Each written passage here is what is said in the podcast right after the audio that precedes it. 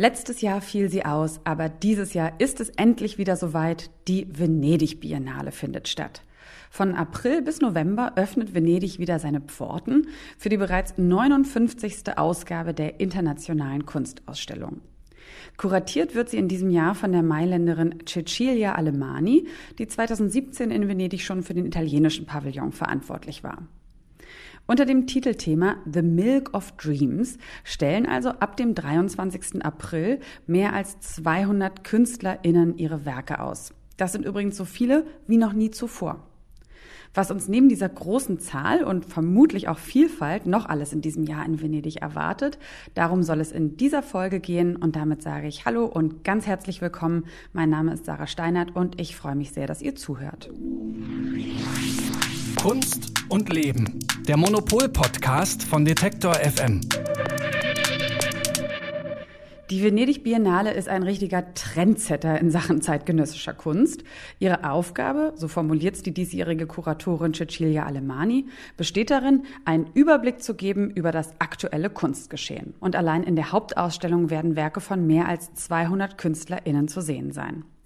Außerdem gibt es in diesem Jahr 80 nationale Pavillons und einen davon, den wollen wir uns im zweiten Teil dieser Folge genauer ansehen, nämlich den nordischen Pavillon, für den die Monopolredakteurin Saskia Trebing extra nach Norwegen, Finnland und Schweden gereist ist, um drei KünstlerInnen der indigenen Volksgruppe der Sami zu treffen, die, und das wird so als kleine Sensation gewertet, erstmalig diesen Pavillon bespielen werden.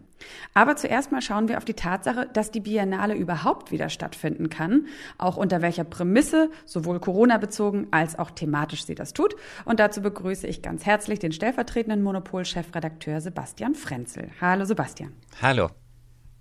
Du hast ja ähm, mit der Kuratorin Cecilia Alemani genau darüber auch gesprochen, also über das Konzept der Biennale und auch über die äh, Rolle der Pandemie. Und deswegen nochmal als kleine Info. Sie findet ja eigentlich alle zwei Jahre statt, die Biennale. Und diesmal hat es drei Jahre gedauert, weil die Pandemie eben dazwischen kam.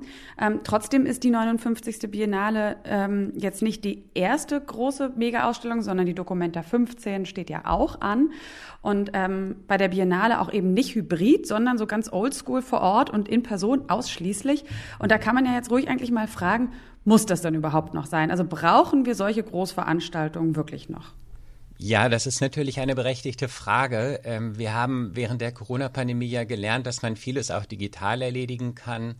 Ähm, und natürlich bedeutet eine Biennale immer, dass da tausende Menschen per Flugzeug anreisen oder mit dem Auto. Und es bedeutet auch den Transport von Kunstwerken über Kontinente hinweg. Und das ist in Klimafragen natürlich schon problematisch. Ich denke aber, dass wir die Biennale dennoch brauchen. Ich glaube sogar, wir brauchen die unbedingt. Ähm, denn die Pandemie hat auch klar gemacht, dass ähm, Kunstobjekte real anzuschauen, also an realen Orten in der Gemeinschaft mit anderen, das hat einen ganz eigenen Wert. Man nimmt das dann anders wahr, man kommt anders in den Austausch mit anderen und das ist enorm wichtig. Ähm, was sich während Corona für die Kunstwelt geändert hat, war ja die Erfindung vor allem neuer digitaler Verkaufsformate, allen voran diese dämlichen NFTs. Und das ist meiner Meinung nach so reine Spekulation. Da geht es wirklich nur ums Geld. Ähm, das ist völlig irrelevant für Menschen, die an Kunst interessiert sind. Und da ist es in jeder Hinsicht tausendmal wertvoller, wenn diese Großveranstaltungen noch so oldschool-mäßig stattfinden.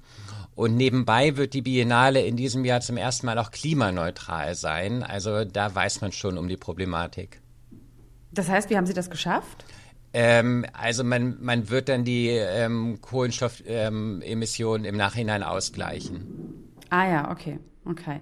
Und mh, mm, welche Rolle spielt so die Pandemie selbst bei dieser Biennale? Also ähm, in der Vergangenheit haben wir immer so ein bisschen natürlich gemerkt, okay, die Rahmenbedingungen haben sich verändert, ähm, aber jetzt haben wir schon so lange Pandemie, dass man ja auch davon ausgehen kann, dass auch die Kunst, die dort gezeigt wird, vermutlich auch so, so ganz direkt beeinflusst ist, auch von den Erfahrungen der KünstlerInnen in dieser Pandemiezeit, oder?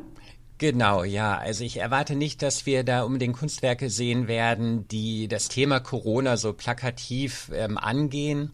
Mhm. Ähm, das ist ja bei, bei Kunst auch immer so ein bisschen problematisch, wenn es so ganz direkt auf die Neuen geht. Ähm, aber natürlich hat Corona das Denken und, und das Leben und das Handeln der, der Künstlerinnen und Künstler während der vergangenen Jahre stark beeinflusst, genauso wie für uns alle. Ähm, das heißt, Fragen von Einsamkeit und Gemeinschaft, Fragen des Körpers und der Vergänglichkeit, Fragen, wie wir miteinander umgehen und mit der Umwelt, ähm, die werden eine wichtige Rolle spielen. Mhm. Ähm, inwiefern gibt uns denn auch schon der Titel The Milk of Dreams darüber vielleicht so ein bisschen Aufschluss? Naja, der Titel äh, wirkt ja erstmal so ein bisschen surreal. Die Milch der Träume. Also Träume ist ja immer so die, die innerliche Welt und man denkt so, ah, was soll denn da die gesellschaftliche Relevanz eigentlich drin sein? Ähm, also der Titel ist eigentlich entliehen von einem ähm, von einem Kinderbuch von Leonora Carrington. Das war eine Britin, die auch dem Surrealismus zugerechnet wird. Ähm, und die hat, äh, die lebte so vor dem Zweiten Weltkrieg, ist dann während des Krieges nach, ähm, nach Mexiko gegangen und die hatte Kinder, ähm, für die sie so kleine fantastische Geschichten ähm, erfunden hat. Die hat sie am Anfang auf die Wände ihrer Wohnung geschrieben und später dann in Buchform veröffentlicht. Und das sind so ganz wunderbare Geschichten, ähm, in denen es um Transformationen geht, um Metamorphosen. Äh, da werden Menschen zu Tieren, Tiere zu Steinen, Mineralien zu Maschinen. Also es ist ein sehr surrealistisches, äh, traumartiges Werk. Ähm, und in äh, Alemani nimmt diesen Titel als Aufhänger ähm, und beschreibt ihre Biennale als so eine Art imaginäre, traumartige Reise ähm, in der es um Körper, um Metamorphosen geht, um das Verhältnis von Menschen und Technologie und das Verhältnis von Mensch und Natur. The stories that she tells are stories of transformations and metamorphoses of these weird creatures that change from human to animal to mineral to, mm -hmm. to machine. I think it's a, it's a celebration of a di different lifestyle, if you like, or different coexistence between mm -hmm. different beings. And I wanted to take that feeling or that kind of atmosphere as sort of leitmotiv. Ähm, jetzt ist die Biennale noch nicht gestartet, das heißt, wir wissen jetzt noch nicht ganz genau, wie es natürlich dort aussieht, also wie sie dieses Konzept oder dieses Thema auch ähm, ja so strukturell gestalterisch aufgearbeitet hat. Aber äh, vielleicht weißt du ja da trotzdem schon so ein bisschen mehr. Also ne, wie ist so die praktische kuratorische Umsetzung ähm, all dieser Themen? Ja, ich glaube, besonders wird sein in diesem Jahr, dass Alemani nicht nur Gegen Gegenwartskunst äh, versammeln will, ähm, also das, was heute produziert wird, sondern auch historische Inseln einrichtet. Ähm, und da will sie zurückblicken auf verschiedene frühere Epochen und äh, die Werke jener Epochen als Vorläufer ähm, der heutigen, der heutigen Gedanken und der heutigen Arbeitsweise ah, ja. der Künstler eigentlich präsentieren. Ähm, mhm. Und ein Schwerpunkt liegt da zum Beispiel auf der Zeit der historischen Avantgarde, also der Zeit nach dem Ersten Weltkrieg, ähm, das war auch eine Krisenzeit, eine Ära, in der der Krieg ähm, neue Maschinen und Technologien aufkam, neue Formen von Urbanität, ähm, die Demokratiebewegungen äh, wurden stärker, die Frauen emanzipierten sich, vieles hat sich damals geändert. Ähm, und auch der Surrealismus, den sie mit ihrem Titel anspielt, entsteht ja etwa in jener Zeit ähm, und geht Hand in Hand mit der Psychoanalyse von Sigmund Freud. Ähm, mhm da gab es auch die, die Angst vor der Vereinsamung, die männliche Angst vor der Frau natürlich auch, die Frauen, die aufbegehrten, Künstlerinnen und Künstler, die mit Genderrollen gespielt haben, wie man es heute sagen würde. Und es gab auch die Angst vor den Maschinen. Also auch die ersten Science-Fiction-Filme entstehen ja damals. Ne? Ähm, und ähm, solche Verbindungen will, will Alemani aufzeigen. Da möchte man natürlich eigentlich gleich wissen, ähm, ja, was es so ein bisschen mit einem macht. Also es ist eher ein, ein, gutes Gefühl, von wegen man fühlt sich erinnert oder man fühlt sich vielleicht so ein bisschen aufgehoben. Ähm, insofern, als dass die Themen, die wir heute erleben, vielleicht gar nicht so neue sind. Die haben nur so eine andere, eine andere Gestalt, aber sie sind ihrer Natur nach ähnlich. Oder ob das eigentlich auch bedeutet, dass wir äh, vielleicht doch schon Antworten haben. Aber darüber können wir wahrscheinlich jetzt gar nicht so richtig spekulieren, oder? Ja, ich finde das aber auch die, die interessante Frage. Also Kunstveranstaltungen und gerade Biennalen äh, müssen sich auch immer dem Vorwurf stellen, dass sie so einmalig dann irgendein Thema in die Welt rausposaunen. Mhm. Und äh, da sagt Alemani halt, nee, ähm, die Themen gab es in ähnlicher Form auch schon vorher. Ähm, und vielleicht ist es ja auch hilfreich, wenn wir uns die Antworten angucken, die damals gefunden wurden. Vielleicht müssen wir ja nicht immer bei Null anfangen. Ähm, also etwa was die was die Emanzipationsbewegung anbelangt, was die Umweltbewegung anbelangt ähm, oder auch den Umgang mit, mit Technologie.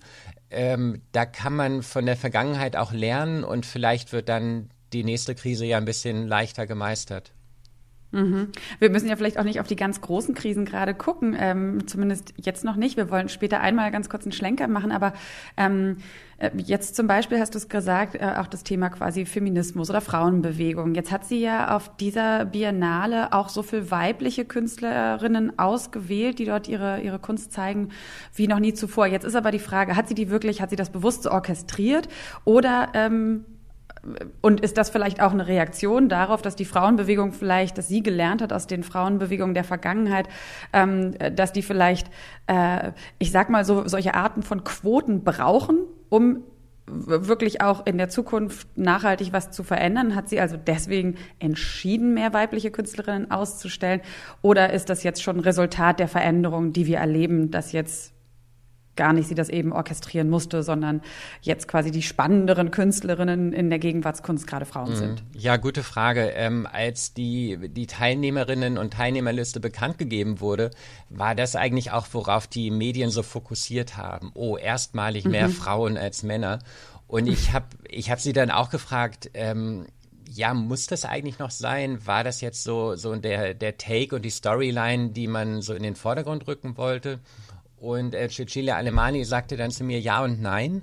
Ähm, sie hat Sie hat die, die Teilnehmerinnen und Teilnehmer ähm, ganz natürlich ausgewählt, also ohne eine innere Quote im Kopf oder so. Ähm, und sie sagt, viele der interessantesten Künstler heute sind einfach Frauen. Ähm, und das kann ich, glaube ich, aus unserer Erfahrung hier beim Monopol auch bestätigen. Und sie sagte aber auch, wenn ich einen Mann einladen wollte, dann habe ich den auch eingeladen. Also da war keine mhm, innere Schere mhm. irgendwie.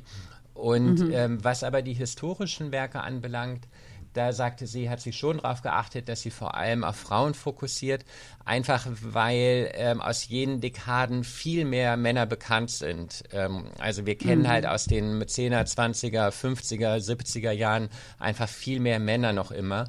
Und da hat sie dann schon ein Gegengewicht ähm, setzen wollen.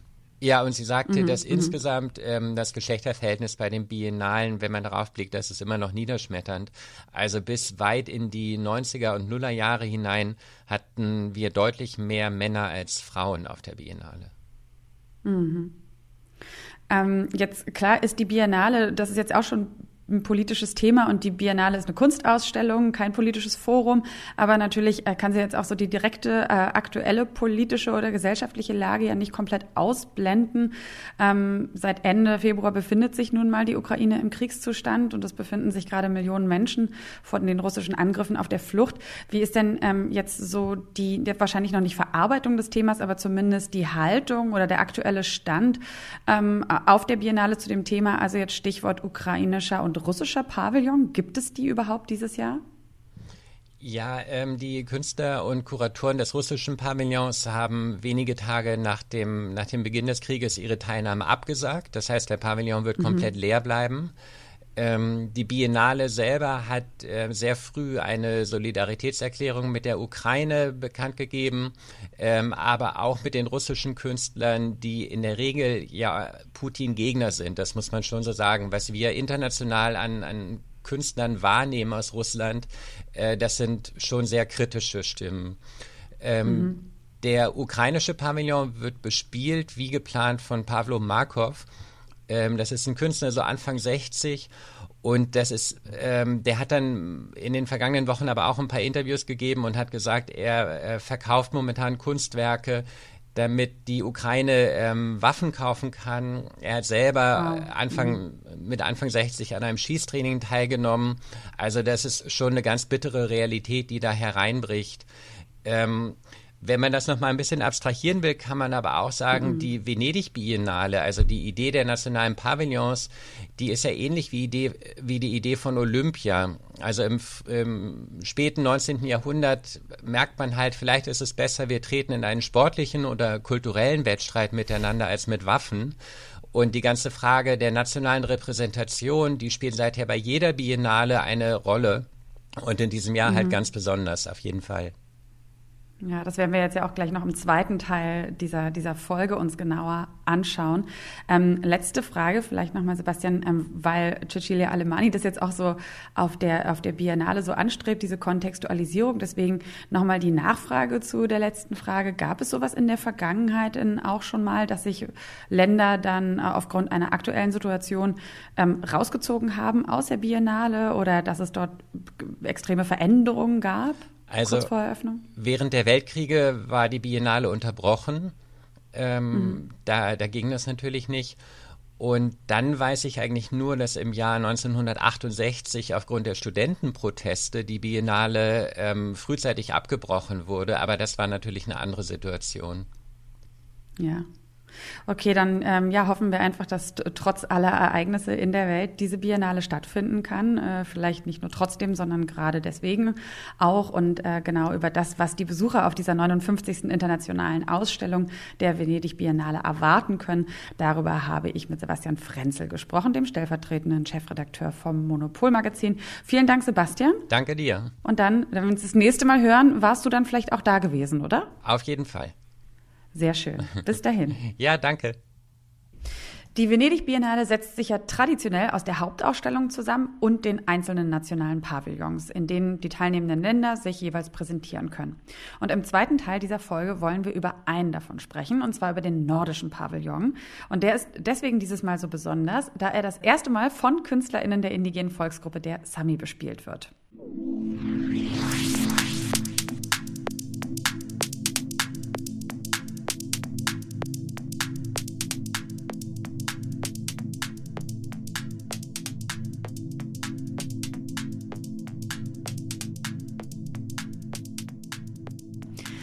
Das Leitmotiv der 59. Internationalen Ausstellung der Venedig Biennale ist die Beziehung des Menschen zu anderen Lebewesen und zur Natur.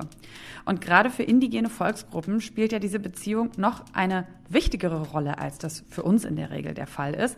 Auch deswegen, weil sie ganz oft ihre Existenzgrundlage bildet. Und so ist es auch für die Sami. Die Sami sind eine indigene Volksgruppe, die seit mehreren tausend Jahren ganz weit im Norden in den skandinavischen Ländern leben. Und Monopolredakteurin Saskia Trebing, die war im Februar dort, also in Norwegen, Schweden und Finnland und hat drei Sami-KünstlerInnen, und zwar Paulina Freodorov, Marit Anne Sara und Anders Sünner besucht, die in diesem Jahr in Venedig dabei sein werden. Und warum das so bedeutsam ist, welche Anliegen sie haben und wie ihr Weg sie eigentlich vom Politischen erst in die Kunst führte, darüber spreche ich jetzt mit Saskia. Hallo Saskia. Hallo. Die Sami sind eine indigene Volksgruppe und viele denken bei dem Wort vielleicht eher so ein bisschen an Menschen aus dem globalen Süden, aber die Sami leben hier in Europa, ganz genau ähm, am nördlichsten Zipfel Europas.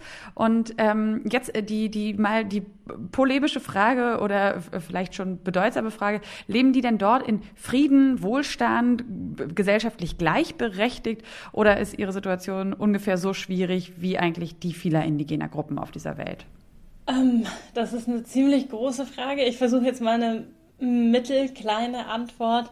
Also es ist ja so, dass einfach viele Nationalstaaten eine Rolle spielen. Auch es gibt ja zum Beispiel auch noch ein Sami-Gebiet, ein historisches in Russland und auch in Skandinavien haben sich ja die Machtverhältnisse sehr stark verschoben in den letzten paar hundert Jahren. Also müsste man das eigentlich in jedem Land für sich betrachtet ähm, nochmal genauer untersuchen. Aber insgesamt kann man sagen, dass es in den skandinavischen Nationalstaaten eine sehr starke und eben von oberster Stelle angeordnete Assimilierungspolitik gegenüber der Sami gab. Also das heißt, es gab eine Zwangschristianisierung. Man wollte eigentlich diese über Jahrtausende gewachsene Kultur eingemeinden in die Mehrheitsgesellschaften. Und das bedeutete eben, dass sowohl die Ausübung der Religion, die ähm, verschiedenen Sprachen, die verschiedenen Sami-Sprachen, die es gibt, ähm, der Gebrauch wurde verboten, Objekte wurden äh, weggenommen. Also das ist eigentlich etwas dieser, ähm, man nennt das in der so Soziologie Epistemizid, also eigentlich das Vernichten von mhm. indigenem Wissen, dass das eine Strategie ist, die mhm. sehr viele indigene Völker in, ähm, auf der Welt erlebt haben und das, also das trifft auf die Sami genauso in diesem Fall zu.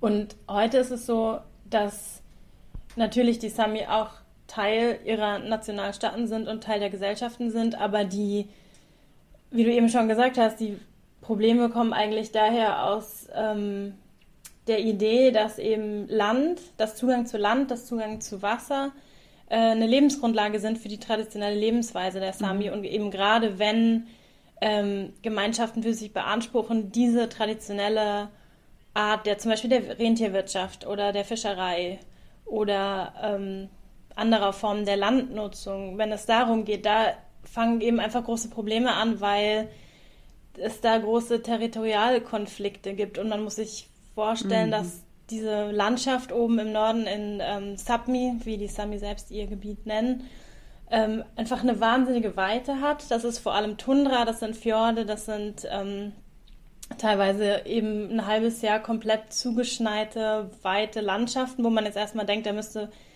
für alle was da sein, aber das Problem ist eben, dass diese traditionelle Lebensweise, wo sozusagen die Rentierhirten ihren Rentierherden über riesige Distanzen folgen und ähm, dass trotzdem natürlich aber auch ein Interesse besteht von den Nationalstaaten aus, dass man da Rohstoffe fördert, dass da Minen gebaut werden, dass da äh, Dämme gebaut werden, dass da Windparks gebaut werden. Mhm. Und ja. das ist eben seit Jahrzehnten ähm, oder vielleicht sogar noch länger, also diese Interessenskonflikte um Zugang zu Land ist, glaube ich, das, was ähm, die Sami-Thematik so schwierig macht, weil auf der einen Seite natürlich nachvollziehbar ist, dass man gerade in den skandinavischen Ländern, gerade in Norwegen auch vom Öl wegkommen will zum Beispiel und dafür eben erneuerbare Energien ähm, versucht auch auszubauen in diesen Regionen. Und andererseits, mhm. dass das eben immer wieder diese äh, wirklich existenziellen Grundlagen der Sami-Rentierhirten äh, betrifft das ist jetzt vielleicht die kurze Antwort auf diese Frage. Es ist kompliziert, aber es geht eben vor allem um ähm, ja, traditionelle Lebensweise in einer extrem durchökonomisierten territorialen ähm, Verteilung.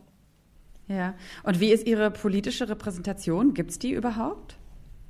Die gibt es. Es gibt in, ähm, ich rede jetzt mal von den Ländern, die ich bereist habe. In Russland ist die Situation nochmal ein bisschen anders. Da kenne ich mich auch nicht so gut aus. Aber in Norwegen, Schweden und Finnland ist es so, dass es inzwischen Sami-Parlamente gibt.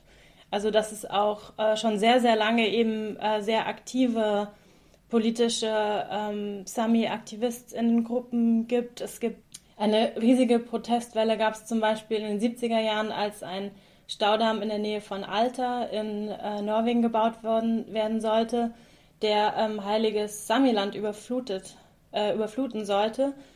Und ähm, das ist zum Beispiel auch in der äh, Geschichte von Sami-Widerstand extrem wichtig, diese sogenannte Alter-Action, die sich über ähm, Jahre hingezogen hat, die dann auch Nicht-Sami-Aktivistinnen ähm, und Aktivisten mobilisiert hat. Und danach ist eigentlich relativ viel passiert und ähm, es gibt eben in allen Ländern inzwischen Repräsentationen, aber diese Parlamente haben nicht dieselbe Macht, die jetzt zum Beispiel die nationalen Parlamente haben. Also es ist oft eine beratende mhm. Funktion. Mhm.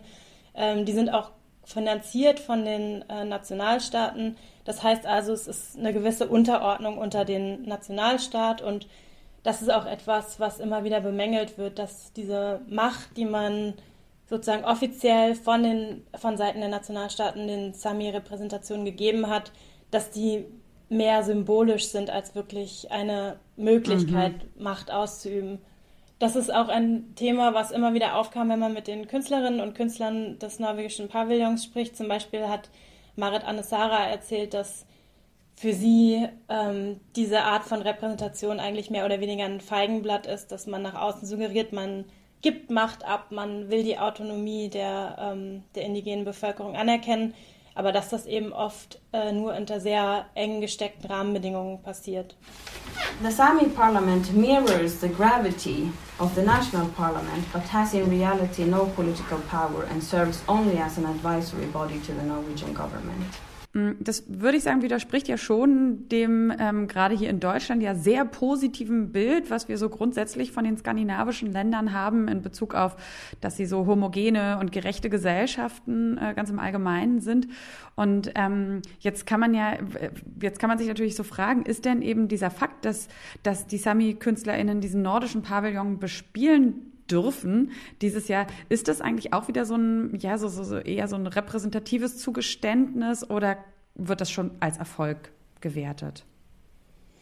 Das kommt so ein bisschen drauf an, wen man fragt, aber erstmal ist ja die Entscheidung, Sami-KünstlerInnen zu zeigen, äh, keine staatliche in dem Sinne. Also die, ähm, die Kuratierung des nordischen Pavillons äh, wechselt immer. Also das ist einmal Norwegen, einmal Schweden, einmal Finnland. Das ist äh, so historisch gewachsen, diese ähm, Zusammenarbeit in Venedig. Und äh, dieses Jahr hat den Vorsitz das Office for Contemporary Art Norway, äh, OCA. Und deren äh, Direktorin ist erstmal diejenige, die entschieden hat, äh, es werden Sami-Künstlerinnen gezeigt. Und da hat der Staat jetzt erstmal keinen direkten inhaltlichen mhm. Einfluss. Und, mhm. ähm, und wie das bei der Eröffnung dann sein wird, ob es da äh, Reden von Staatsoberbehörden gibt, das weiß ich im Moment gar nicht so genau. Ich glaube, die Königin mhm. wird sogar den Pavillon, die norwegische Königin wird den Pavillon eröffnen, aber es ist natürlich so ein bisschen auch ein Paradox, weil ähm, es bei den Sami eben darum geht, dass es ein Volk ist, das keinen Nationalstaat hat. Das ist auch erstmal gar nicht die vornehmliche Forderung, die die haben. Und mhm. dann natürlich ist die Venedig-Biennale ein, ich würde jetzt mal sagen, extrem nationalistisches Ereignis in der Kunstszene. Und natürlich hat dieser nordische Pavillon auch so einen gewissen Proport. Also es muss eine Position sein aus Norwegen, aus Schweden, aus Finnland, was ja bei äh, den Sami auch eigentlich egal sein könnte. Also mhm. ähm, es sind aber eben drei Positionen aus den territorialen ähm, Nationen jeweils eine. Und insofern ist das auf jeden Fall eine Möglichkeit, Sichtbarkeit zu erlangen und auch ähm, eine große Öffentlichkeit für ein Thema, was ähm, interessanterweise, finde ich, in diesen ganzen postkolonialen Diskursen nicht so verbreitet ist, auch gerade hier in Europa. Ähm, Welches Thema meinst du jetzt? Äh, dass man eben bei diesem ähm, Thema indigene Bevölkerung auch nach Europa gucken kann. Also wie du am Anfang ja schon gesagt hast, dass man ähm, da meistens den äh, globalen Süden im Kopf hat, was ja auch total richtig ist, weil es einfach wahnsinnig lange ja gar nicht mhm. passiert ist. Aber ich finde das eine interessante Erweiterung ähm, dieses Themas, eben gerade mhm. auch, weil es auch da stark um Kunst geht. Also dass zum Beispiel den Sami auch verboten wurde, ihre, ähm, ihre Kunstgegenstände zu produzieren oder ihre traditionelle Kleidung zu tragen. Also eigentlich dieses sich äußern über Objekte war ganz lange etwas, was äh, mhm. äh, den Sami verboten wurde und was sozusagen in dem Falle, dass das sozusagen so einer großen Öffentlichkeit gezeigt wurde, ist auf jeden Fall wichtig. Also das ist der Eindruck, den ich auch bekommen habe in den ähm, Unterhaltungen, dass es schon ähm, eine große mhm. Wirkung hat, auch in der Community. Auf der anderen Seite ist es natürlich auch eben im Rahmen dieser ja, einfach sehr nationalistischen Biennale, die auch, finde ich, sehr interessant, so ein, mhm. vom Aufbau her in den Giardini mit diesen großen, prächtigen Palazzi. Und das sind eigentlich auch die großen Kolonialnationen von Anfang des 20. Jahrhunderts, die da die größten Pavillons mhm. haben. Also es ist ähm, kann man sich eben fragen, ob so ein System von innen ähm, verändert werden kann oder ob man sozusagen jetzt auch so ein bisschen das vorführt, diese, diese ähm, Erweiterung des Blickwinkels. Aber das würde ich jetzt nicht abschließend bewerten wollen, bevor man es nicht gesehen hat. Und hast du sie das dann auch gefragt in, in, in deinen Gesprächen, was konkret ihr Anliegen ist? Also was sie sich dann trotz dieser, sage ich mal, Einschränkung der nationalen Pavillons und so weiter und so fort, die eigentlich überhaupt nicht zu ihrem Leben ähm, passen, was sie sich trotzdem davon erhoffen, äh, von dieser Teilnahme? Also wirklich auch so eine Veränderung im Großen?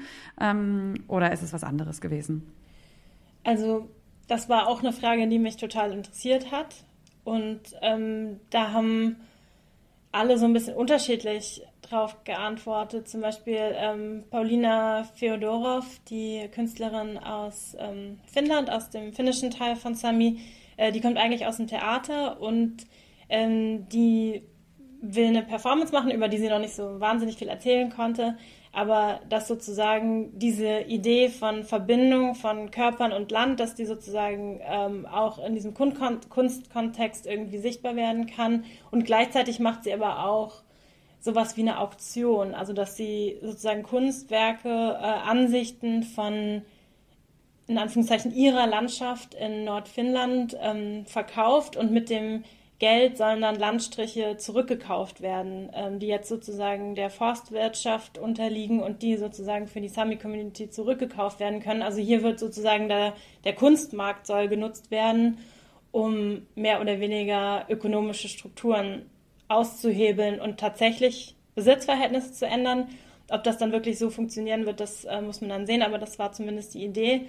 Bei Anders Sünner ist es so, dass er in seiner Kunst ähm, auch Gerichtsprozesse thematisiert, die ähm, seine Familie gegen den schwedischen Staat geführt hat. Und in dem Fall ist es so, dass also wirklich reale Ereignisse sich widerspiegeln in der Kunst. Vielleicht ähm, können wir da später nochmal kurz drüber sprechen. Und bei Marit Anasara ist es so, ähm, sie hat ja auch schon an der Documenta teilgenommen 2017, also sie kennt diese große äh, internationale Öffentlichkeit. Sie weiß auch, dass das nicht unbedingt ähm, was wirklich konkret verändert, aber sie sagt eben, dass sie nicht aufhören will, die Geschichten der Sami zu erzählen, weil sie eben so lange nicht gehört wurden. And our stories are telling about colonialism, which is a story about land devastation, climate changes, and existential exhaustion. And these stories are important for other Sami people to hear and for all other people to hear because we actually we do share this this exhausted world and and a, a future that we have in common. So I think this is why I did say yes.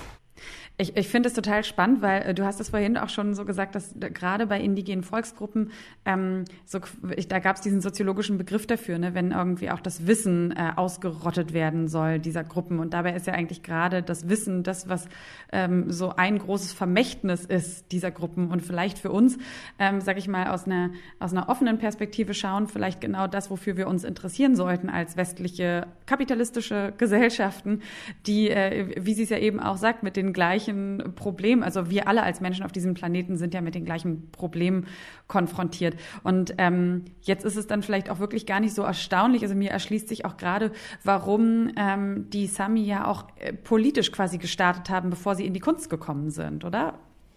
Ja, also wahrscheinlich ist es für uns jetzt aus dieser westlichen Perspektive überraschender als für die Sami-Künstlerinnen selbst, weil da einfach viel auch zusammenhängt. Also es ist ja auch eine relativ kleine Volksgruppe. Man kann das aufgrund eben dieses Assimilierungszwangs, der das Sami-Erbe ähm, in vielen Familien einfach auch verschüttet hat, ist es schwer zu sagen, wie viele Sami es gibt. Man geht so aus von 80 bis 100.000 auf, verteilt auf ähm, eben das äh, nordeuropäische Gebiet. Und äh, insofern ist es relativ mh, hm, natürlich, würde ich sagen, dass viele Menschen einfach in vielen verschiedenen Bereichen aktiv sind. Ähm, zwei Drittel der Sami haben zum Beispiel noch mit ähm, Reindeer Herding zu tun, also haben irgendwie noch ähm, Verbindung zu dieser Rentierwirtschaft und daraus zum Beispiel ergeben sich dann eben auch die Betroffenheit von diesen Fragen, äh, von denen ich eben besprochen habe, eben Landrechte oder Zugang zu bestimmten Gebieten oder eben ähm, auch Unterstützung bei den Schwierigkeiten, die jetzt durch den Klimawandel entstehen, dass äh, die Rentiere weniger Futter finden und so weiter. Also diese Politisierung, glaube ich, kommt sehr stark einfach aus ähm, gelebter Erfahrung.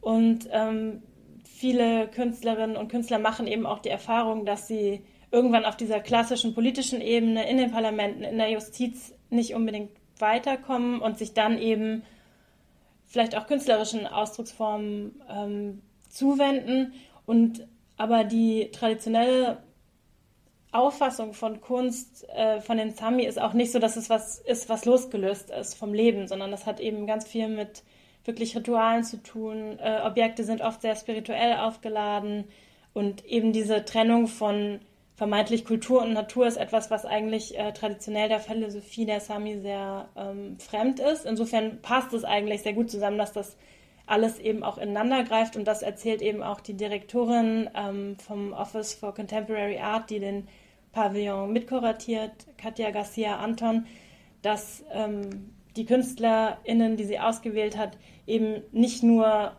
klassische Kunstbetriebskünstlerinnen sind, sondern alle ähm, ganz viele Anliegen haben. It is a common experience for many Sami uh, people that they are involved in, in various things simultaneously, that they may be reindeer herders, they may be uh, political representatives in the Sami parliament, they may be activists and land guardians, they may be creative people too, uh, being artists or musicians. A large number of them, a majority of them, I would say, have been through the experience of um, not achieving justice from their perspective, or not achieving transformation, or not achieving being heard through the legal systems. Turning to the arts has become a place of last resort. Was sind denn Saskia ganz praktisch dann die Themen, mit denen Sie sich beschäftigen? Also ich meine, Sie, Sie, Sie machen da Kunst, Sie stellen diese Kunst aus. Ähm, was, was, was werden wir da sehen? Kannst du das schon an so ein paar Beispielen vielleicht beschreiben? Also was man sehen wird, ist ja dann auch immer noch so ein großes Geheimnis. Insofern ähm, muss man ja da immer so ein bisschen äh, detektivisch schauen, was man schon rausfinden kann. Ähm, bei Marit Anessara ist es vielleicht, kann man sich es am besten vorstellen, weil sie, wie gesagt, ja schon auf der Dokumenta zu sehen war und sie arbeitet halt wirklich mit ähm, Körperteilen von Rentieren. In Kassel war das ein Vorhang aus äh, ausgekochten Rentierschädeln. Also da hingen wirklich so 400 Rentierschädel ähm, mit einem Einschussloch in der Stirn, was auch damit zu tun hatte, dass der norwegische Staat verfügt hatte, dass Rentierhirten einen bestimmten Teil ihrer Herden keulen mussten. Ähm, auch eine sehr lange Geschichte, aber auf jeden Fall ist diese Idee, wirklich mit Rentieren zu arbeiten für ihre Kunst ähm, zentral und wir haben sie äh, besucht in ihrem Studio in äh, Kautokeino, das ist auch äh, in Nordnorwegen. Und ähm, da hat sie zum Beispiel erzählt, dass sie in Venedig mit ähm, Kälbern arbeitet, also mit ähm, Rentierbabys, die ähm, teilweise eben ein Symbol sind von Hoffnung, wenn nach einem langen Winter im Frühling dann die Rentierbabys geboren werden, dass es sozusagen wieder so ein neuer Lebenszyklus ist. Auf der anderen Seite ähm, werden auch immer mehr junge Tiere von Raubtieren gerissen und dann geht es eben darum, werden die Hirten dafür kompensiert oder nicht. Also auch das hat wieder einen politischen ähm, Hintergrund. Bei Anders Sünder ist es so, ähm, dass er, er ist Maler, aber ähm, verknüpft das auch mit so Street Art Techniken wie eben Spraying oder Stencils zum Beispiel und auch da tauchen dann Figuren der Popkultur auf, zum mhm, Beispiel äh, mhm. Darth Vader in einem ähm, traditionellen Sami-Outfit. Mhm. Oder mhm. ähm, für Venedig macht er sowas wie eine Historiengemäldegalerie. Also es geht eben um diesen Prozess seiner Familie gegen den schwedischen Staat und für jedes Jahrzehnt ähm, gibt es ein Bild, also das sehr erzählerisch ist, ähm, auch ja eben in verschiedenen Techniken mit Zeitungsausschnitten, mit ähm, Landschaftsdarstellung. Also es ist eigentlich fast wie so eine Landschaftsmalerei, aber auf dieser Landschaft spielen sich dann immer diese politischen mhm. Konflikte ab und es werden eben ähm, auch Gerichtsdokumente gezeigt. Ähm, wer also Schwedisch kann und Interesse daran hat, kann sich dadurch 30.000 Akten durchwühlen. Ähm, also auch da ist eigentlich die Realität sozusagen extrem präsent. Also diese Kunst ist sozusagen nicht abzukoppeln von diesem Kontext. Und wie gut das dann als Ausstellung funktioniert, das ähm, muss man dann noch sehen. Und bei Paulina Fjodorow, wie gesagt, geht es einmal um diese Performance und andererseits auch um diese Landverkäufe. Ähm, wie das dann präsentiert wird, ist mir auch noch nicht ganz klar. Da ähm, müssen wir dann in Venedig schauen, was passiert. Da werden wir auf jeden Fall nochmal drauf schauen. Ähm, dann vielleicht aber abschließend nochmal eine, quasi eine große Frage. Wir haben mit einer großen Frage gestartet und das passt jetzt aber auch sehr gut, ähm, weil es ja eben gerade über, um diese Verschmelzung gibt, also Kunst, Kunst nicht abgetrennt vom Leben, sondern ähm, ja, Kunst auch innerhalb einer Realität, die vielleicht auch einen Anspruch hat, Realität zu formen. Deswegen so als meine letzte Frage, ähm, ist, würdest du sagen, das ist ein Beispiel davon, dass Kunst hier auch Gesellschaft verändern kann oder wird? Ja, das ist immer so die große Frage. Und die Frage ist ja auch, ob das hm, die Aufgabe von Kunst ist oder ob man das eben so eins zu eins umsetzen kann. Und ähm, den Anspruch, der ist ähm, glaube ich, auf jeden Fall da. Also haben wir ja gehört, also gerade eben durch diese Sichtbarkeit auch nochmal ein Thema zu setzen, was vielleicht eben nicht diese große Öffentlichkeit bisher hat. Und ähm, es ist ja auch im Moment in der Kunst ähm, eine starke Tendenz zu sehen, dass indigene Positionen eben ähm, viel mehr gezeigt, rezipiert und ähm, ja auch gehört werden, wenn man so will. Und auch in mhm. Venedig äh, gab es letztes Jahr schon mal eine Sami-Künstlerin, die beim finnischen Pavillon dabei war. Ähm, lustigerweise hat Finnland noch einen eigenen Pavillon in den Giardini, ist also sozusagen eine künstlerische Großmacht in Venedig. Und ähm, mhm. ich denke, dass eben jetzt dieser Schritt, den nordischen Pavillon wirklich als Projekt Sami-Pavillon zu nennen und das sozusagen umzudeuten, ähm, ist einfach eine Geste, die ähm, sehr viel nach sich ziehen kann, wenn sich eben auch ähm, dieses Interesse öffentlich findet, was eben ähm, in der Kunst, glaube ich, auch noch mal ein bisschen einfacher ist als in anderen äh, Sphären, weil eben gerade dieses indigene Wissen und dieses Zusammenleben von verschiedenen Spezies und Themen wie der Klimawandel und ähm, das, der Umgang mit, mit dem Planeten, den wir haben, der ist einfach so wahnsinnig präsent in der mhm. Kunst, sodass ich sagen würde, dass das ähm, ja einfach im Moment auch so, ein, so eine Offenheit trifft, die es vielleicht in anderen Bereichen nicht unbedingt gibt. Und ja, es macht jetzt eine Kunstausstellung natürlich ähm, in der Justiz oder in äh, gesellschaftlichen oder in mhm. wirtschaftlichen Zusammenhängen das erstmal nicht besser, aber das ist, finde ich, auch nicht die Aufgabe von Kunst, sondern ähm, ich glaube, da geht es einfach um so ein Ausloten von Ideen und Formen, die im Moment eine gewisse Relevanz entwickeln. Und ähm, wir hören jetzt nochmal an das Sünder, der eben auch gesagt hat, es ist einfach eine Art, Leute zum Zuhören zu zwingen, die vorher nicht zugehört haben. You have tried like writing the government, talking them and meeting different uh, ministers from the uh, government, but no, nobody was listening. Um, so you're getting quite frustrated. I want to do something, deal with them so you don't get caught for something. You have to find a, like a gray scale zone so, so you can be in. The art became more and more important in this uh, struggling. It was easier to live when we started to have this voice uh, because nobody else was listening. Uh, but the art made a bigger dif difference. Ja, vielleicht kann man ja auch sagen, dass es dann doch für die Kunst, ähm, auch wenn sie natürlich keine direkte politische Macht ausüben kann und nicht direkt Gesellschaft verändern kann, aber dass es ihr vielleicht auch leichter fällt, als anderen Bereichen innerhalb der Gesellschaft so ein bisschen an ihrer eigenen Vormachtsstellung und Deutungshoheit mal zu rütteln, weil, ne, also so, dass sie halt eben ähm, ja, sich wirklich so auf den Wandel begeben kann, auch wenn das vielleicht bedeutet, dass sich Machtstrukturen auch innerhalb der Kunst umkehren würden. Und ähm, das finde ich dann jetzt doch eigentlich nochmal zumindest äh, ja für die Zukunft irgendwie ein positiven Ausblick und auf jeden Fall äh, spannend, auch sich das dann eben wirklich ganz konkret anzuschauen, wie dieser nordische Pavillon, Pavillon was es da zu sehen äh, geben wird, aber auch wie das Ganze dann rezipiert wird. Und ich bin mir sicher, Saskia, dass wir darüber dann eben nach der Biennale oder nach Start der Biennale nochmal sprechen werden. Da haben wahrscheinlich alle heute sehr viel gelernt und wer dann nochmal so ein bisschen tiefer eintauchen möchte, der kann sich natürlich auch in die ausführliche Reportage im aktuellen Monopolheft nochmal zu Gemüte führen. Deswegen vielen, vielen Dank dafür, für deine Arbeit und auch fürs Teilen heute, liebe Saskia, und bis zum nächsten Mal.